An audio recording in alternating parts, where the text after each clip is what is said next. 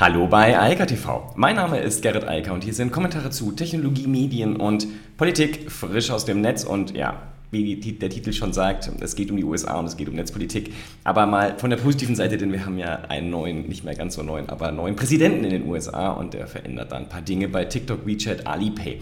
Außerdem geht es doppelt um Facebook. Mm, das ist äh, beides interessant. Einmal geht es um die Organisation, einmal geht es um ein neues Produkt und dann geht es um die Blockchain und zwar genauer gesagt um Solana, äh, denn die haben sehr viel Geld eingesammelt und dann zu guter Letzt noch eins meiner Lieblingstools, ProtonMail, denn ja, die haben auch kein neues Geld, aber ein Relaunch hingelegt und der ist wirklich schick geworden. Joe Biden, der ähm, hat ja nun eine andere Vorstellung von der Welt als äh, Donald Trump, zum Glück. Und da verändern sich halt ein paar Dinge.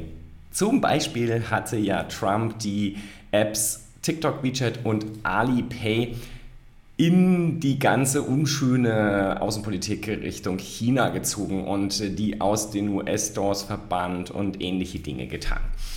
Das ist jetzt, wird jetzt abgewickelt. Biden hat das aufgehoben und das Thema ist erstmal vom Tisch. Aber das Thema ist noch nicht ganz vom Tisch, denn da ist ja immer noch diese Thematik, dass ähm, ByteDance TikTok abstoßen soll, sozusagen eine US-Firma äh, bilden soll. Und das ist noch nicht ganz weg, da müssen sie sich noch mit beschäftigen.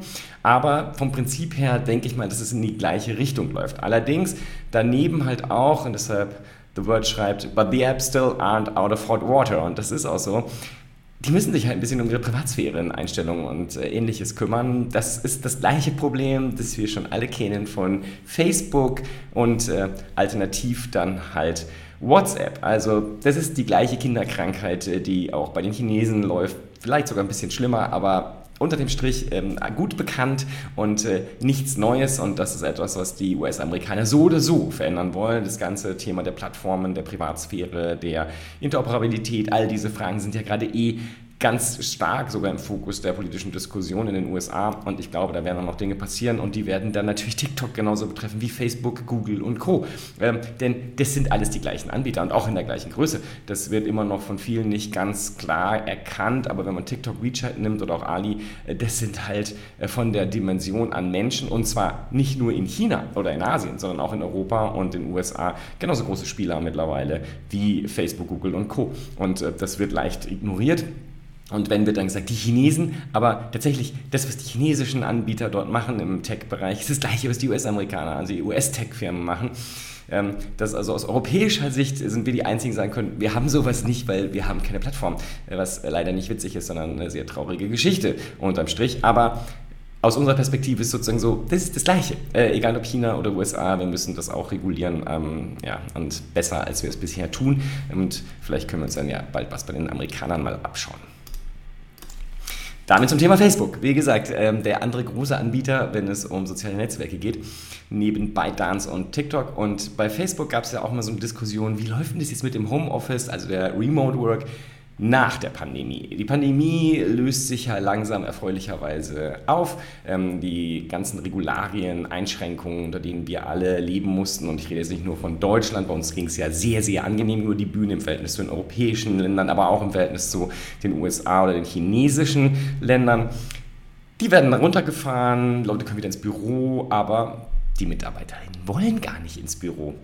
Das ist sozusagen die Situation, mit denen sich die Unternehmen gerade beschäftigen müssen. Die lernen nämlich, die wollen nicht zurück. Hatten es ja vor kurzem äh, zum Beispiel die EU-Kommission, 90 Prozent der MitarbeiterInnen dort sagen, nö, ähm, wir würden eigentlich zumindest gerne so drei oder vielleicht auch vier Tage im Homeoffice bleiben und wir kommen dann einmal die Woche auch gerne ins Büro, wenn es was zu besprechen gibt, ansonsten aber nicht. Ja, ähm, das ist überall das gleiche Spiel, äh, deshalb gibt es entsprechende Regelungen. Deshalb hat zum Beispiel die EU-Kommission schon mal ein Viertel der Quadratmeter Fläche in Brüssel einfach storniert. 200.000 Quadratmeter Bürofläche in Brüssel, das ist schon ziemlich groß, was da gerade wegfällt und frei wird. Ähm, dementsprechend wird sich da auch der Markt dann wohl entwickeln. Und das passiert halt bei anderen Unternehmen auch. Und gerade Facebook war noch so ein bisschen unklar, aber die haben jetzt gesagt, sie wollen das ausdehnen. Die hatten zum Beispiel das Management, äh, Senior Management rausgenommen, gesagt, nee, die sollen schon eher im Büro sein, das hat man jetzt auch geregelt. Wäre auch irgendwie ulkig gewesen. Was sollen die dann da rumhocken, wenn die anderen nicht da sind? Aber okay. Und Jetzt geht man aber noch einen Schritt weiter und sagt, nee, nee, wir erweitern das nicht nur von dem, was wir schon gesagt hatten, was wir eh tun, sondern wir werden zum Beispiel auch erlauben, äh, zumindest ist das in der Diskussion, dass Cross-Border ähm, Homeoffice möglich ist. Also Leute können dann halt von Mexiko aus arbeiten oder von wo auch immer. Denn tatsächlich spielt es ja keine Rolle. Okay, man sollte vielleicht noch in der zumindest angrenzenden Zeitzone bleiben, aber das kennen die US-Amerikaner eh ganz anders als wir. Anyway, Warum auch nicht? Warum nicht in Kanada oder sonst wo arbeiten, wenn es möglich ist? Also es macht ja keinen Unterschied. Als, aus der Arbeitgeberinnensicht macht es wirklich keinen Unterschied. Es ist völlig egal, solange die Leute ihre Arbeit erledigen, ihre Ziele erreichen, ist das Thema eh durch. Da verändert sich etwas und das hat Mark Zuckerberg offensichtlich eingesehen, dass er lieber MitarbeiterInnen halten und gewinnen will in Zukunft, als da ein Problem rauszubauen. Und ich glaube, das werden viele Unternehmen, die heute sagen, alle mal zurück ins Büro, auch früher oder später verstehen, dass das nicht so eine kluge Geschichte ist. Facebook will aber auch im Hardware-Bereich noch äh, viele Dinge ausdienen. Ich meine, sie sind da stark mit Quest, haben sich reingekauft, aber sie bringen jetzt mit einer Smartwatch, jetzt übertrieben, aber sie werden mit einer, einer Smartwatch auch in diesen Bereich reingehen, der halt super wichtig ist. Denn schon oft genug gesagt, das Thema Smartphones ist auf dem Peak. Also Smartphones sind einfach nur heute noch so wichtig, weil die Wearables noch nicht ganz die Funktionalität übernommen haben. Und das Interessante an der Smartwatch, die Facebook liefern will, ist, dass sie sehr stark auf das Thema Fotografie und Video eingeht. Macht ja auch Sinn. Also wenn man sowas wie Instagram am Start hat, aber auch Facebook selbst, dann will man natürlich, dass die Nutzer mit einer Facebook Smartwatch da auch Inhalte reinliefern können. Jetzt fragt man sich natürlich, wie soll das mit einer Uhr gehen?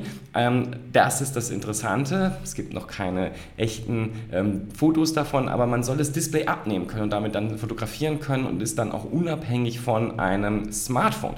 Und genau das ist ja das, worum worum es gerade geht.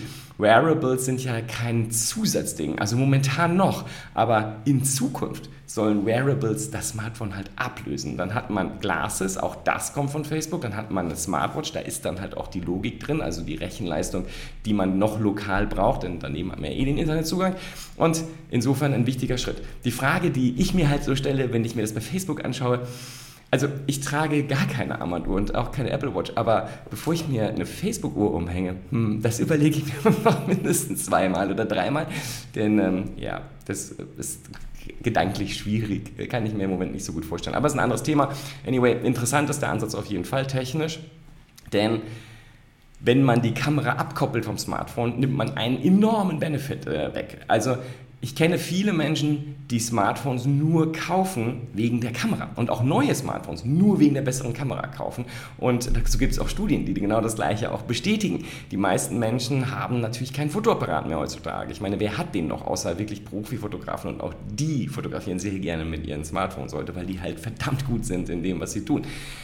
Wenn man das abkoppelt und in eine Uhr transferiert mit einem abnehmbaren Display, dann wird es schon ganz schön interessant, ob man dann lieber nur eine Uhr haben will, mit der man auch fotografieren und ins Internet streamen und äh, Fotos dann äh, teilen kann, oder will man noch das große Smartphone mit dem großen Display? Das wiederum wird dann von den Glases und anderen Dingen abhängen. Also auf jeden Fall sehr, sehr spannend und wir werden das in den nächsten Jahren sehen. Wir werden sehen, wie das Smartphone langsam unwichtig wird und verschwinden wird, denn wir brauchen es irgendwann nicht mehr. Ähm, das Display zieht in die Glasses, also in die ähm, Brillen, die ich zum Beispiel so oder so trage, deshalb das wäre sehr schön, ein Gadget weniger und die Logik im Zweifel erstmal noch in eine Uhr und irgendwann reicht das wahrscheinlich auch, wenn die hier in diesem schmalen Gestell ist, aber das ist dann doch Zukunftsmusik. Ja, Zukunftsmusik. Naja, nicht wirklich. Blockchains sind mittlerweile gang und gäbe und Teil der zumindest mal Finanzindustrie. Darüber, glaube ich, kann man gar nicht mehr diskutieren oder es wegdiskutieren versuchen. Das wäre ziemlich dumm. Die Frage ist nur, wie soll das funktionieren? Wir hatten ja das Thema mit El Salvador, die jetzt den, ausgerechnet den Bitcoin als gesetzliches Zahlungsmittel einführen. Und ich habe da schon gesagt, warum den Bitcoin? Also, das ist halt technologisch gesehen keine kluge Idee, denn der Bitcoin ist eher so als Wertspeicher zu verstehen und nicht als tatsächliches, ja, als Währung, wo man schnell viele Transaktionen machen muss. Ethereum wäre zum Beispiel eine Möglichkeit, wo man hingehen kann. Da sind die Transaktionen, die funktionieren, man kann schneller Transaktionen machen und die sind auch günstiger als beim Bitcoin. Und Solana, Solana Labs, die kommen mit nochmal was ganz anderem, mit einer ganz anderen Technologie, auch auf der Blockchain. Und dafür haben sie gerade auch Investoren gefunden, die noch einmal 314 Millionen Dollar in die Technik investieren und die dann natürlich auch entsprechend ausbauen werden. Und um das mal in die Perspektive zu bringen, also, Ethereum kann etwa 15 Transaktionen pro Sekunde durchführen. Ja? Das ist quasi nichts. Also, Visa zum Beispiel könnte damit gar nicht umgehen. Das reicht denen nicht. Also, die brauchen Tausende. Und jetzt auf der anderen Seite, Solana kann 50.000 Transaktionen pro Sekunde. Also, es ist nicht nur so mal 10 oder mal 100. Ja? Dies ist richtig fett mal 3000. Das ist das, worüber wir hier reden. Und was noch viel wichtiger ist, Während so eine Transaktion ungefähr bei Ethereum im Schnitt 6 Dollar kostet, ja, kostet sie bei Solana 0, ich muss es ablesen, 0,0001 Dollar.